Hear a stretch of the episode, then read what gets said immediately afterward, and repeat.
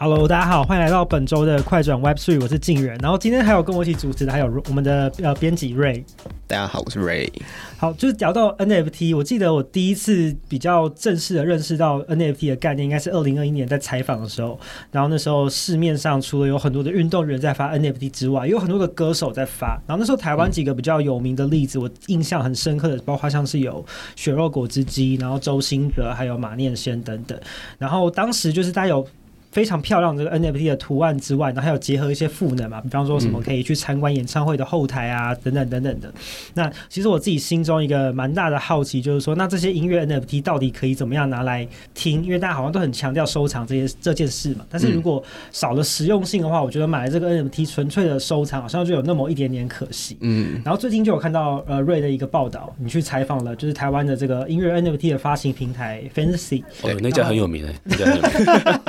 非常有名，就是大家如果提到音乐 NFT，就会想到 Fancy。对，他们推了一个新产品，然后号称是这个区块链上的 Spotify，就是真的把音乐 NFT 的实用性这件事情做出来。所以，我们今天就要来好好聊一下这件事情。所以，今天还有跟我们一起聊天的是这个 Fancy 的这个创办人 TK。TK。Hello，Hello，大家好，也可以叫我陈武。为什么？我因为我姓金，金城武。好的，好的，好的，可以。分析成因为我之前一直记得你的中文名字，突然要讲你英文名字，突然有点卡住。好，我觉得一开始可以先聊一下，就是为什么当初在创业的时候会锁定音乐这个赛道？哦，因为我自己也是音乐人嘛，看得出来吧？嗯、看得出来，强迫 会会会吉他是不是？哦，没有没有，就自己也喜欢玩音乐啦，就是业业余啦，然后也写些歌啊，有时候也是上传有的没的平台这样。嗯嗯，但那不是重点啦，对我音乐只是好玩而已。但就是在创业的时候，我不知道各位知道，就是我其实，在创业圈已经十几年了，很久了，你是老人了这样子。你不不要看我好像才十八岁，没有没有，其实我已经看起来十六而已。好配合，哎，假假媒体，假 假新闻，就是我我其实已经是老 old school 的创业家了，所以我每次要创业的时候，都会想说是解决一些问题这样。嗯，那所以当我在决定跳入做这个 Web 三啊，或者说 NFT 啊这样这一块，我其实也是想说，哎，是有有希望是可以看到一些问题可以被解决再来做这样。嗯，所以那时候是有啊，因为自己玩音乐嘛，有很多音乐的朋友，然后也有三不五时研究一下音乐的产业的状况这样，然后就蛮明显发现，就是国外其实最先呐，就是这个 narrative，就是哇，其实音乐人是没有被公平的对待啊。各各位，你们在听歌，其实现在就要么就是 free 嘛，要么就是付每个月一四九给串流费，串流费嘛。对，串流费其实拨到歌手的手上的钱是少之又少，就拨一次是零点零零几，没错没错没错，对，而且那还是美国的费率，台湾会更少嘛，就是因为不同的费率这样。所以其实要靠串流服务这件事情来维生的歌手艺人是几乎是近乎是不太可能，就除非你是天王，除非你是周杰伦、五月天这种，你你你是可以。非常有机会，而且绝对会靠串流去赚很多钱，但不是每个人都是周杰伦嘛，对啊，所以就是让接下来的九十九点九九九 percent 的歌手艺人，其实都要靠其他方式，什么演唱会啦、周边商品啦，呃，有的没的其他方式来来，那更多当然是选择就是放弃音乐梦的这条路，这样，所以我们觉得哎、欸，相当可惜。那那如果说今天有一个方式是可以让音乐作品重新找回它的价值，然后让购买者和或者所谓的听众是可以去提供。这个歌手去追梦也好，或是逐梦，或者是你知道走向音乐路的这个呃，成为他的助手的推波助澜的这个助手的话，哎，那其实就超棒的，就超棒，就不一定要那么需要这么多中间的单位去做一些事情，这样，所以觉得哎，好像可以试试看。嗯，但是以前分析前面两年可能比较多是帮音乐人发 NFT 为主嘛，那现在这个 NFT 可以拿来听了。嗯对，可以听，对对对，只要你耳朵运作是正常。但是因为很多人会觉得说，啊，那到底要怎么听？因为比如说串，呃，就是可能你以前买 CD 的时候是有播放器嘛，那串流当然是你有这个 App 什么的，你就可以透过这个界面去听。嗯、那音乐 NFT 怎么听？就是最近 Fancy 也推出了一个新的平台，对不对？我最有去，之前在我们的这个 Web3 Plus 上面有做了一个专访，然后那时候我们就是帮这个新的产品下了一个标，我觉得大家就很好理解，它可以大家可以想象成它是一个区块链上的 Spotify。嗯，对，就是这个产品就叫 Meta Boom，然后它是一个音乐播放器的 NFT 这样子。然后虽然就是音乐 NFT 就是市面有其他人在做嘛，可是播放器的 NFT 就是对我来说感觉是一个很新的东西，嗯、所以想问一下 TK，就是什么是 MetaBoom NFT，然后它怎么样运作的？嗯，我觉得你刚讲的很好诶，刚讲到好像我想要访问你，你怎么会有这个 idea？应该讲的讲的讲的讲吧，就是呃，的确是现在大部分 NFT 大家都把它当画作，你知道，就是产品类。产品啊、嗯、收藏品啊、JPEG 啊这样的一个角度在看，嗯、所以其实你看 OpenSea 也好，或是大部分所有这种 NFT 的发行或是交易平台，他们都没有任何针对音乐听觉这一块的优化。当然，你是也是你按 Play 是可以听，可是你你你现在的使用情境是，假设你有两首音乐的 NFT。你点了一首 play 之后，你要回到上一页，再点下一首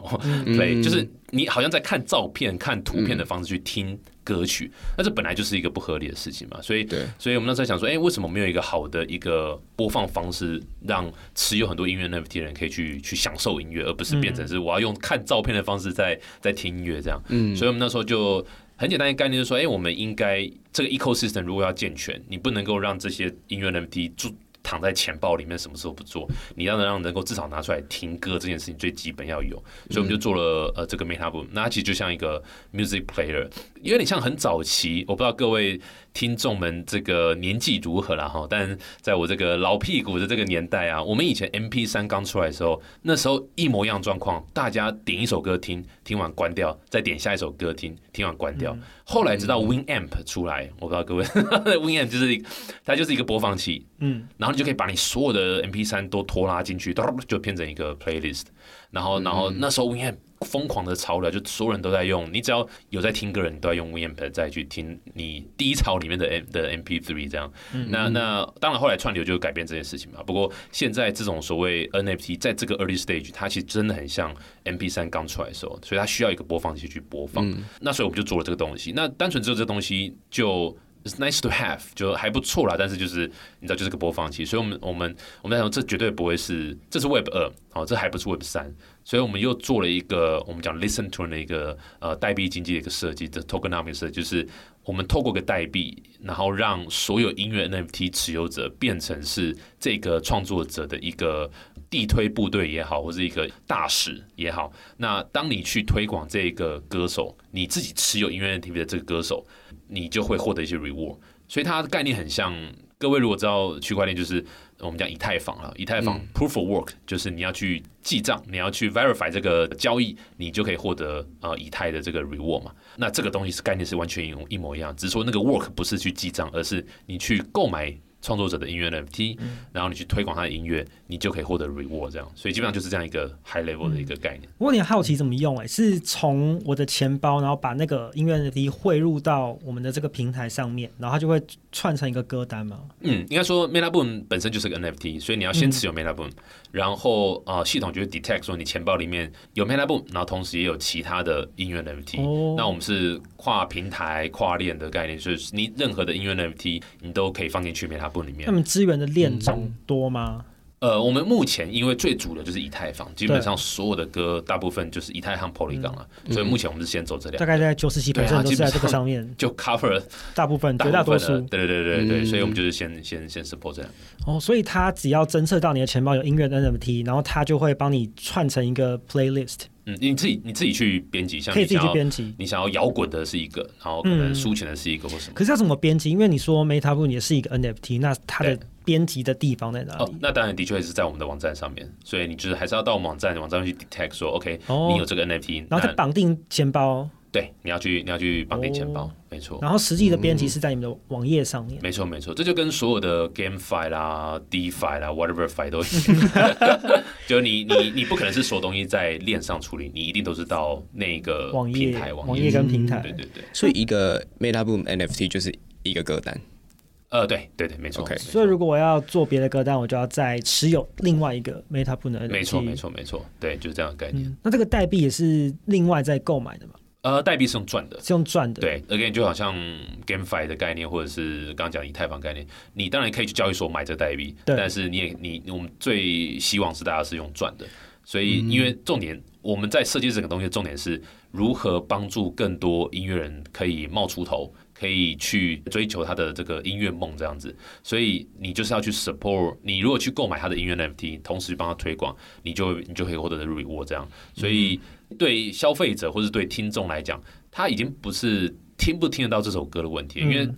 对，很多人说啊，我为什么要买音乐 NFT？我不是哪里就可以听到吗？嗯？Yes，对，的确，你不应该去买音乐 NFT。如果你只是想听的话，因为听不听得到完全都不是区块链的重点。嗯，所以重点会是你如何产生价值在那个 ownership 上面。所以你会去买音乐 NFT，不是因为我想听这首歌，而是我想变成它的一个，我想我想拥有拥有它的一部分这样子。持持有有点 me too 的危险，但是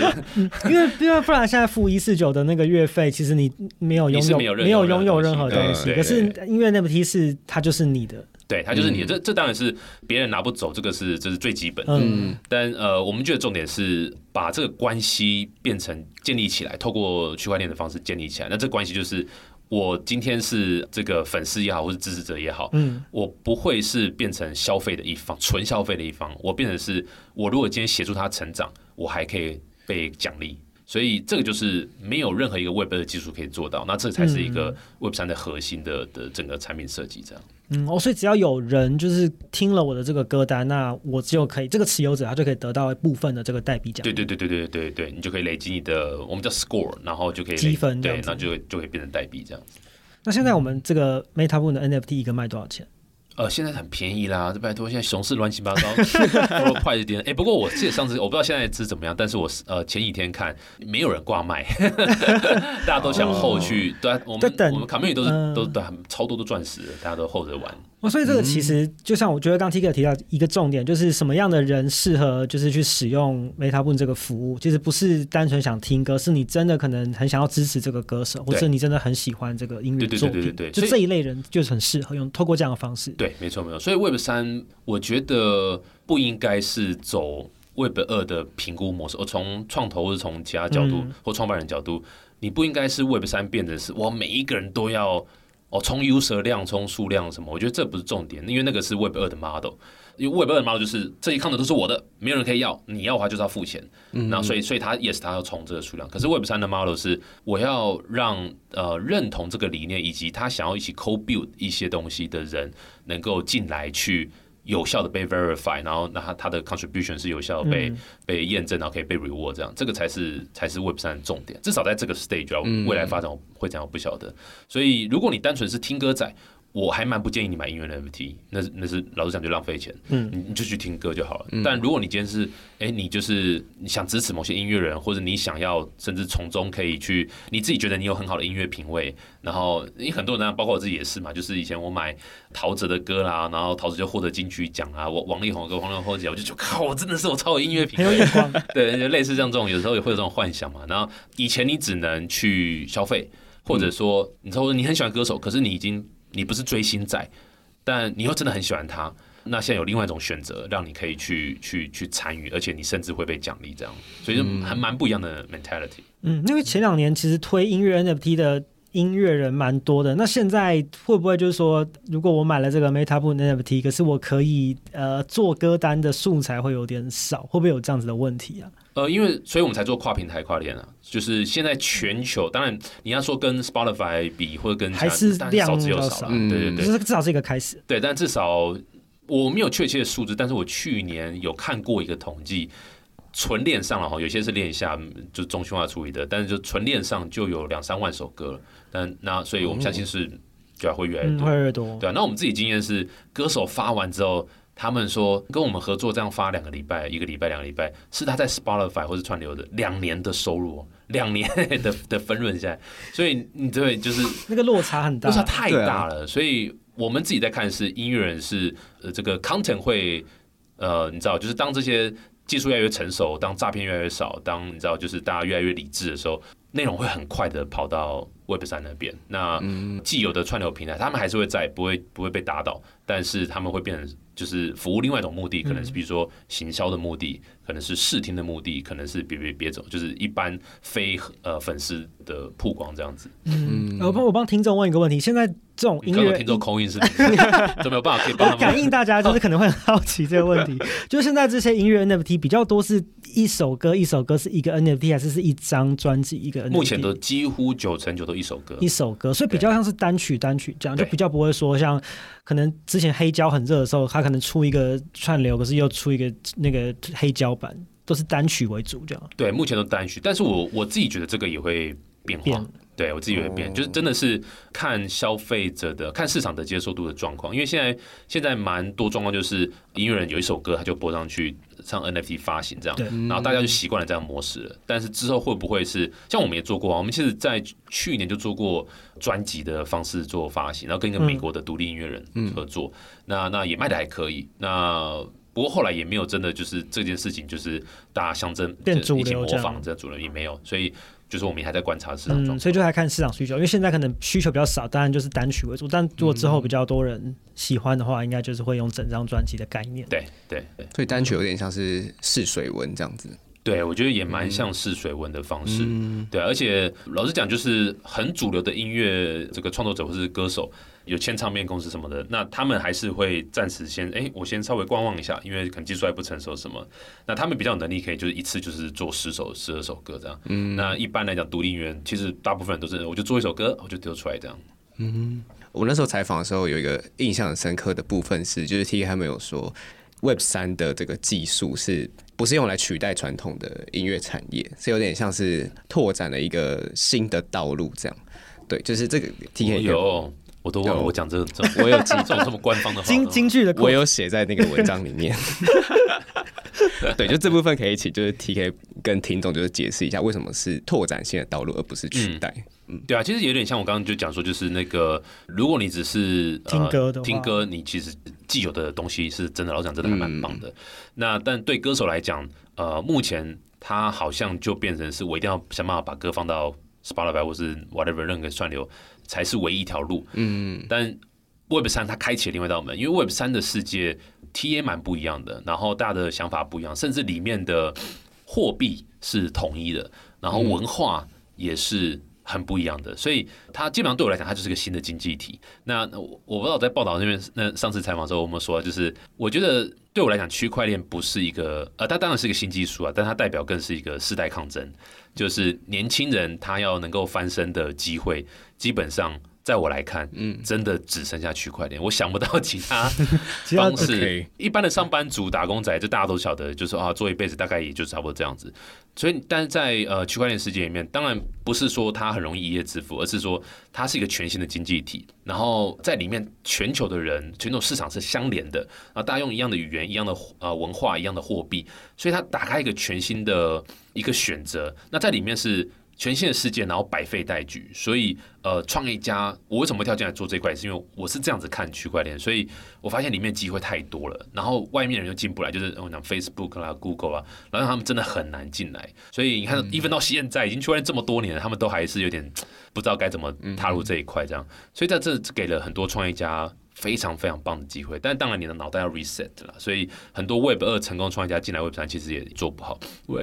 喂。我没有，因为我 Web 二也不成功，对啊，所以就是我觉得这整个全新的环境打开，让音乐人有一个不同的选择，说，呃，你不是只有这条路可以走，你其实是有这样一群人，他们其实呃钱也不少哦，因为你如果看这个 cryptocurrency 的市值嘛，其实也是相当相当大嘛，嗯，那那但你必须要找到对的产品去卖给他们，去去去跟跟他们讲话这样，所以就是机会有，但是的确也没有那么容易了，嗯。因为其实最近分析还有另外一个大新闻，就是你们拿到了募资嘛，一百万美元的募资。对，那之前在我们的专访里面，其实我有看到说你们有两个比较大的规划，一个就是国际市场的拓展。那报道里面有特别提到东南亚这一块，所以就我也想蛮好奇，就是说那国际市场的拓展这一块，在接下来的规划会是什么？哦，对，哦，我我讲到东南亚是不是？对，你有特别 讲到东南亚，我发现蛮多团队都就是会先锁定东南亚这一块。那我也可他们可能是比较多交易所，或者是跟币相关。那音乐这一块也是东南亚的这个原因是什么？没有，应该说这个音乐的听音乐的人口啊，根据统计，对，听音乐的人口大概是七十几亿。看不见全球人，可是大家都听音乐啊。哦，对，订阅很少了，对对对。但延续有点像延续刚上一题嘛，它一个全新的经济体，然后体验不一样。嗯，我我我觉得东南亚在这一块还蛮体现这个东西，就是当然第一个就当然就是他们那边的薪水真的是低嘛，然后呃，你知道就是这个机会真的没那么多，所以区块链的出来，从 Axie Infinity 这样的一个案例就看出来，大家其实真的是发现说，哇，原来有这样一个不是技术哦，我觉得这应该算是这样的一个机会，然后一个新的产业，新的一个异世界，然后另外一个，就像刚刚 TK 提到，就是翻身的机会了。对对，翻身机会，对对这些东南亚国家的人民来说，对对对对，那他他们是非常的呃 welcoming 这样的一个改变，嗯、这样的一个新东西，嗯、因为就是。翻身嘛，他的确是有可能翻身这样。对，所以东南那边就是还蛮多人是对于这种 game fight 的接受啦，或者 Whatever Fi 啦、嗯、X to Earn 啊，什么东西的啊，嗯、或者区块链的，他们是太接受度非常非常高了，因为他真的是有可能改变他的生活。那相对从台湾的啊，或者是呃比较已经已发展的国家来角度来看，当然可能没办法那么强烈感受到，就有很多 question 嘛。那这个 question 都很合理啊，嗯、因为本来就呃你知道，的确。一个东西出来吧，就是它的好处和坏处嘛。所以你站在这个角度看，它的确好像，哎，好像坏处比较多。嗯、但在另外一角度，哇，它是救命的一个东西，这样，嗯、对啊。所以东南亚在在我们观察，像我们自己公司的 data 也是嘛。我们我们其实没有对东南亚做任何的行销，但是在那个呃数据来上来看，绝大中的是从那个印度尼印尼那边来的，这样。所以我们就觉得，哦、嗯。沙小这是 这怎样 的？印尼人口也多吧？对啊，印尼人也非常多嘛。对，对啊，所以那他们对于这种所谓你知道 X to Earn 的东西，他们接受度很高。这样，当然我们就是经营 Twitter 啊这些东西，就是你知道，就是英英文部分他们都完全看得懂嘛，所以他们就、嗯、就都都上来玩这样。所以这一块是让我们就是觉得哎，还蛮有趣的，所以想说可以加强。但是如果讲说是歌手的那一块啊，其实就我们反而比较 focus 在可能比较是像比如说台湾、美国。嗯呃，even 中国或是日韩这种比较成熟，因为他们的音乐的产业发展比较成熟，发展很很久。所以像东南亚这一块就会比较是 Meta Boost 的推广。对对，没错没错。然后来参与这个代币的一个一个运作，这样。嗯，那讲到代币的话，其实在这一次募资还有另外一个要做的重点，就是那个私募代币的计划嘛。那所以这个到底具体来说是要做什么？基本上就是跟每一个要发代币的项目方一样嘛，就是基本上你会走一些 private run。然后私募完了之后，你再做一些可能是公开发行，不管是 IDO 或者 IEO 的方式这样。嗯、那基本上我们也是走这样的方式。那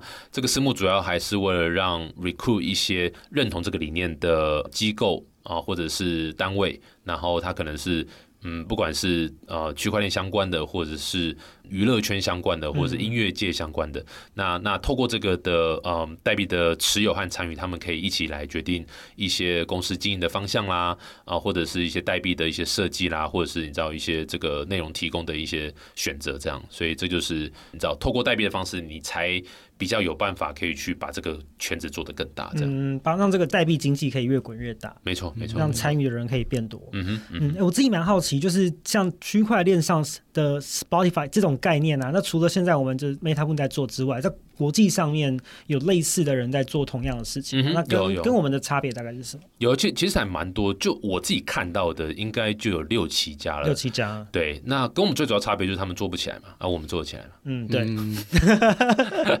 不愧是金城，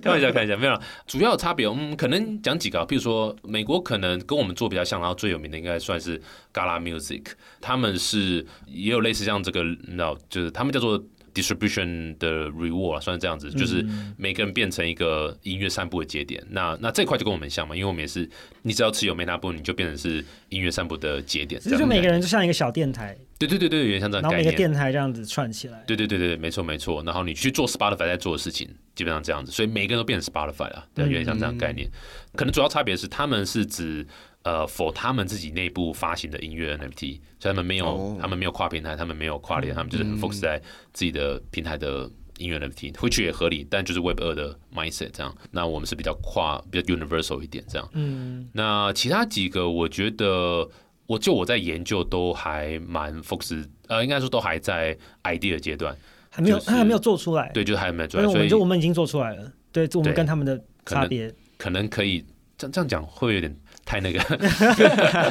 应该说我们很老了，我们很早就在做这件事情了。对，所以呃，但是能先做出来就赢啦。对，然后但是也要看那个代币经济 O 不 OK 啦，所以滚不滚动起来。对啊，所以其实我们这个 Tokenomics 我们已经设计了快两年了，这两年都是在一直。Challenge 自己，哎，到底会不会崩盘？到底会不会有什么问题？这样，嗯、所以我们也是花了很多资源，找了一大堆人来来一起讨论，然后 review，然后你知道 challenge 这样子。所以，对啊，所以就是我们不敢一下子马上就推，也也是这个原因。但就是我们花蛮多时间在 cook 这件事情，这样。嗯，那像这个趋势如果继续发展下去，会它会变成什么样子？就是因为现在，比方说大家听音乐，可能就是国际市场上面可能就是 Spotify 跟 Apple Music 两个比较大的平台为主嘛。那当然我们在做这种音乐 NFT，不会是像刚刚 TK 提到，就是以单纯听音乐的场景为主，会比较像是可能我支持这个歌手，那我希望可以跟他一起参与这个音乐的事业。那这个在发展出更大的规模之后，它会形成一个像现在的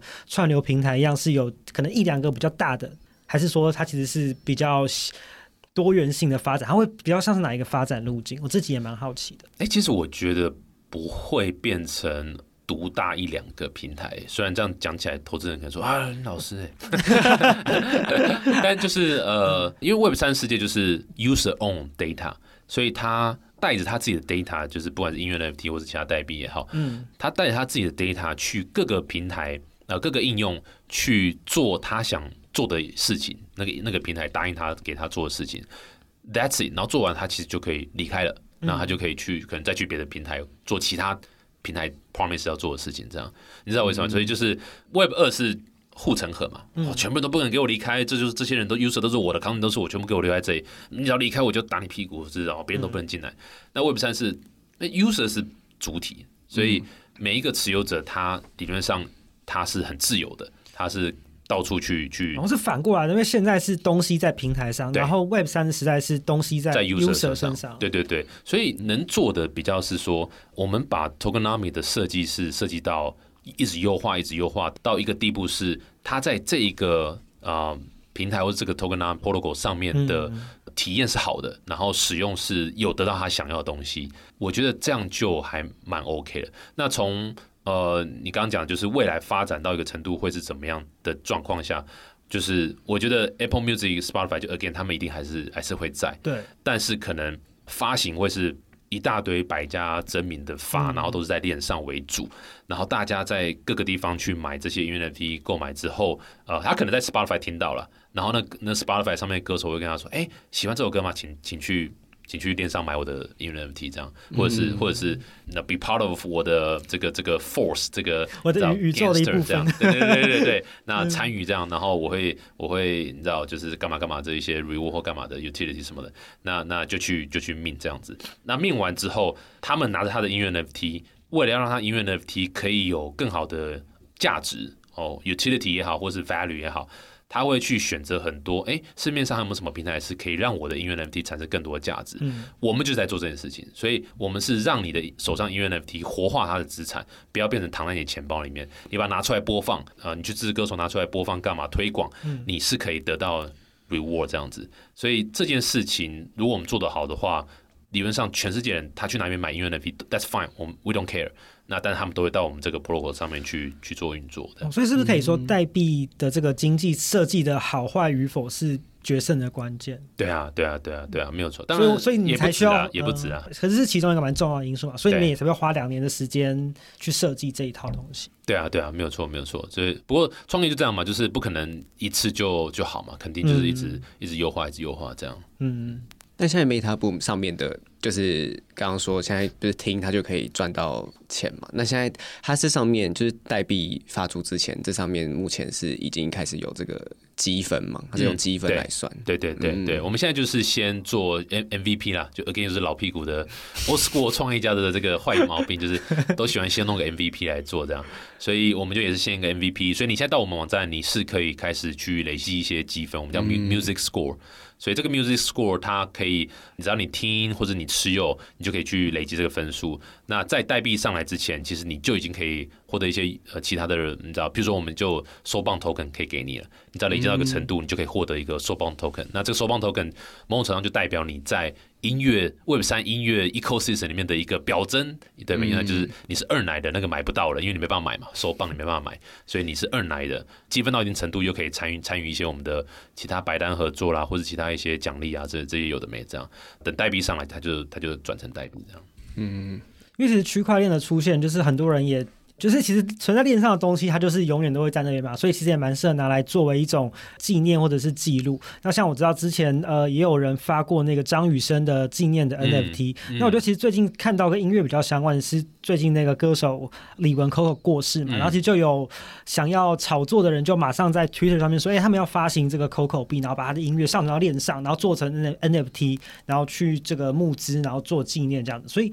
其实也蛮多这种。在圈子里面，应该算是迷音文化的滥用嘛？那就是 TK 怎么看这个现象？嗯、对啊，这个就是我们在推广音乐 NFT 遇到一个蛮大的一个 challenge 了，就是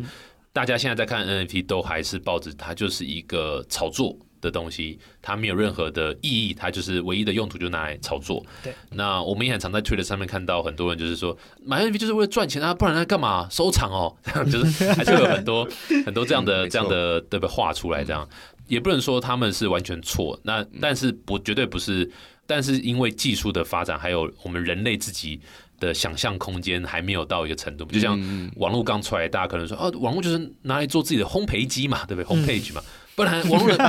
不然网络可以干嘛啊？点餐吗？难道可以点餐吗？郊游吗？干现在都可以嘛，对不对？对，所以就是时间还没到的时候，大家真的想象力就是都被限制住了嘛。所以呃，那当然这样的情况下。呃，又因为 Apes 啦，然后这些这些蓝筹，它的确也造成了这些这种就是你知道用图片就可以致富这样的一个很多这样的故事，嗯，所以大家就一直卡在就是好像 NFT 就是这样子，一再被滥用，当然就是所谓的骗钱啊、诈骗啊、直销什么有的没的这样，所以其实 NFT 的呃负面的新闻是非常非常多，所以你一旦把它跟你知道就是像比如说 Coco 这件事情绑在一起这么。这么难过，这么神圣或什么这样的一个东西，你把它跟一个对不对一堆负面新闻东西放一起，大家当然会觉得就是不 OK 这样子。嗯、那这也是很多歌手现在还不太敢全力去攻。大家都认为呃 NFT 是未来趋势，NFT 会改变音乐产业，大家都这样讲，但是他们还不敢做，就是因为负面新闻还太多了。这样，从我的角度来看，就是呃，当然这都一定会过去了，就是产业越来越成熟，技术越来越成熟，这都会过去。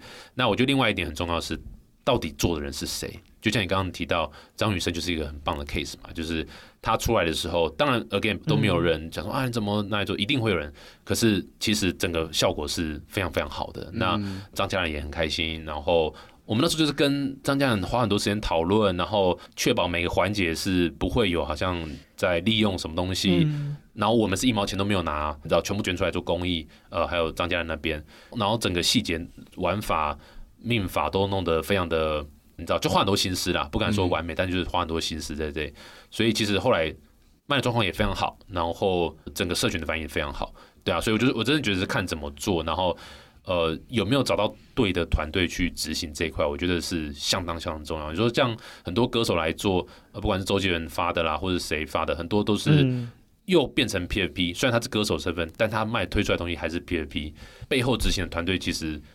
蛮多也都抱着说啊，因为你是有名的歌手，就用你的借用你的名声，嗯，反正我推什么大家都会来买，嗯，那很容易就会有 rug pull 的一个一个状况。那有时候甚至不是他们一开始想 rock pool，而是他们根本没研究 Web 三到底是什么，没有这个想法，然后做了之后才发现啊，怎么那么累啊？原来还要还要给什么东西，给什么东西，然后就。嗯被迫 rock pool 这样子，你知道，就是如果你的这个经营团队一直就是区块链很简单，就是来来一堆人会给你钱，这绝对是只要有这样团队给你给这样案子，绝对是错的，就所以要特别小心配合的单位啊。嗯，所以就要找 Fancy，一定要找 Fancy，对啊，这种良心经营。这边，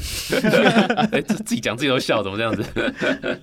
就是这一两年，就是 Fancy 确实是也发了蛮多，我觉得很代表性，然后大家也印象很深刻这种音音乐 NFT 的专案。那然后最后可以请 TK 跟我们分享一下，在接下来今年还有一半的时间嘛，我们还有哪一些的合作或者是规划？嗯嗯嗯，对对啊，今年已经过了一半哎，对啊，只剩半年。天哪！然后这这集播出去的时候，十二月了嘛？没有啦，还是七月啦。哦，OK OK，呃，有什么规划？我觉得当然最重要，今年我们就是代币的部分了。我们今年就是会把呃代币整个把它弄到完善，然后推出这样。大家这个如果有对这个理念有兴趣的单位们对要可以来联系我，福斯木这块 的代币发行。那呃，所以代币这块其实就花蛮多蛮多时间。嗯，那另外一点当然就是海外市场，所以有一块我们还蛮现在蛮多这个 connection 和资源是蛮有趣的，就是中国那边。嗯、那呃，为什么中国那边是？如果各位看一下那个 NFT 的持有者，或或 actually 你知道代币也好，就超多的玩家是中国人，是中国人。对，嗯、那他们对于这一块的，当然就是你知道。挖矿这件事情，就是中国的机器是非常非常多的嘛，所以其实他们的呃当初就持有很多的这样的币，所以他们在进来玩 NFT 这一块是毫不手软。那你知道 V 神为什么这么常飞来中国？就是对不对？以太坊某某种程度上也是靠很多中国的力量才有办法起来的嘛。所以中国这一块是这个不可避免的要求。所以我们这次我们最近蛮多一些 Metaverse 相关的一些合作，不管是 Metaverse Concert。Metaverse 的一些 event，那呃，透过 NFT 的一个结合，在 Metaverse 里面玩这件事情，会有一些跟中国那边的一些合作，这样，所以那块我也还蛮蛮期待的，这样，所以呀，所以我觉得 Metaverse 和 NFT 是一块。哦，然后另外一个也是有趣是呃 AI 啦，我们其实也 try 了一些 AI 和，因为就是我们也有幸找到一个很很厉害音乐制作人叫周家佑老师，那他他在 AI 这一块也玩的非常有心得，发了一个 AI 的单曲，对对对对对对，然后他。第一次尝试先让整个词曲都是 AI 做的，嗯，所以整首歌都是 AI 的这个这个创作，嗯，然后里面的歌词还甚至还不一样，那所以所以你买到的歌曲会是会是有些微的不一样，这样子就真的有点独一无二的歌曲那种概念，这样。那美国有另外一个音乐也是音乐制作人，我们也是会往玩这样的一一个方式，在八月还是九月，就是 AI 的结合创作，对 AI 的创作，然后 AI 创作出来，其实老实讲。除了 NFT 发行，我想不到更好的发行了，因为它本来就不适合是 Spotify 或者什么，就是哦六十首歌不一样，一百首歌不一样这样子的方式，这样不不太合理。但是它让用 NFT 发行就非常适合呃这种所谓 NFT 以及 Listen to 就是我们这个、嗯、这个 Token 的玩法，因为你持有的那个音乐要是就都不一样嘛，所以要是它是好听的，或者你努力推广，全部人都只能到你那边听，嗯，那你就 pretty much earn 所有的。来听的人的的这个这个，就变成这个独家授权的，对对对，像独家授权的概念这样，所以这个我们觉得是一个未来非常非常有趣。那 AI 辅助做音乐创作或是视觉上，这已经早就已经很多人在做了，很多人在做了，所以它只会越来越越越越多。对啊，没错。嗯，哎，我蛮好奇，就是刚 TK 提到的这个，你们有就是 Metaverse 演唱会的规划嘛？我知道其实前两年疫疫情的时候，这一种相关的就是虚拟空间演唱会，它的需求是很大，然后大家参与的参与度也蛮高的，但是现在。这种就是在 Metaverse 里面的演唱会会不会比较难做，或者说它会它的需求会不会有什么转变？跟疫情的时候相比，我觉得需求是还好诶，就是倒不是说就是哦特别多或者特别少什么的，嗯、但的确技术上我觉得还没有办法完全呈现。呃，演唱会的那种沉浸、嗯，就是很沉浸式，还没有办法做到。嗯、对，就的确是还没办法。那当然很多像像去年呃有一阵子 Metaverse 很很很夯嘛，嗯，然后里面讲的 Metaverse 呃的那 concert 就是一块平面的布幕，然后去去投影那个 YouTube 的 的影像而已。就就就就是没有办法无感都有刺激、啊，对，就很难很难。那那当然现在其实你知道我们之我们之前有跟 HTC 合作嘛，他们那个 Big Day 也有做这种类似。稍微比较有一点像是，也不能说到无感啊，但就是说它至少是一个 hologram 的那种形式，然后你可以看，然后每个角度的艺人，每个角不同的角度，就至少不会是平面的，对，至少不是比较立体，对对对对对。那这块就是现在越来越多的 VR 相关的设备啦，或是到这个越来越成熟，是我觉得是有机会提升到一个沉浸感的一个程度了。嗯，就是可能跟现场的感觉接近。嗯，相似这样子就是，比如泰勒斯或者是这个 Blackpink 的演唱会，就不需要抢的这么辛苦。对呀、啊，就可以有一些人是在这边这个虚拟。没错。没错，没错。但不过，server 承不承受得了这么多人，又是另外一回事啊。嗯、所以，可能这个这个演唱会还是有一个什么一千人的、一万人的限制这样子。样 哇，蛮期待这一天的到来。对啊，我我觉得这一块，因为就就刚刚讲中国嘛，中国是禁止 crypto 的，但他们呃非常推崇 metaverse，嗯，对，因为 metaverse 没有牵扯到呃卖币这种金融的，就是虚拟经济这一块了。对对对对对，当然有有些人很多人还是在卖土地什么，但是就是、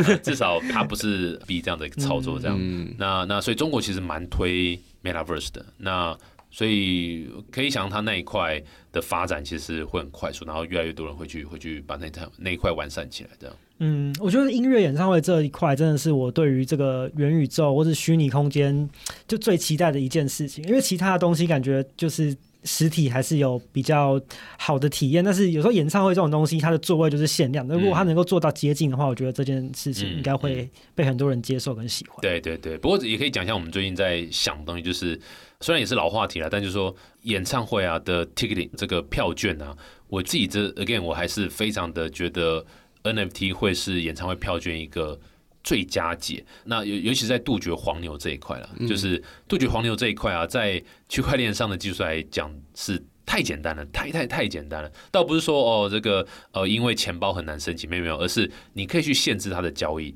不管是限制交易的次数也好，或者限限制交易的价钱，能够能够被转卖的价钱，就是只要智慧合约有写好，有写好就好了。所以黄牛呃，为什么要做黄牛？是因为。那个有利可图赚价差嘛，所以赚价差这件事情就是最基本智能合约太好写。但如果让它没有价差可赚，就没有就没有黄牛，对，exactly 就没有无利可图。你就把那个根铲掉嘛，对啊，所以所以他一旦发现，哎，我买了六万张票，但我我全部都只能六万张原价卖卖出去，那我赚个雕啊，那他他就 他就不会去，他就不会去跟你抢了嘛，对啊，那区块链就是可以做到这里，他没有办法有任何篡改、任何伪造的方式，他就是只能。这样子，那看你想要，像也有人也有听过的讲法是，我还是让你可以呃转卖，然后甚至要卖多天价都可以，可是这个这个价差的九十五 percent 要回到歌手那边或者创作者那边，所以那个黄牛也是，如果他要当黄牛也是赚不到，对啊，一样赚不到钱，对啊，所以就看你怎么设计，太多不同的玩法，那那这些对像我们这种技术团队或者其他，就是其实都不难，其实真的是不难，所以就是我觉得这一块是。对啊，就是还还蛮推荐给。嗯，我每次都在看这些新闻的时候，都一直在想说，台湾到底哪一个艺人开演唱会的时候要，要要把他的票全部都用 NFT 的方式卖？嗯嗯，对啊，就是对啊，如果有的话，记得联系我，我的电话是这个。请请分析一下，帮忙的节目栏在帮我发行。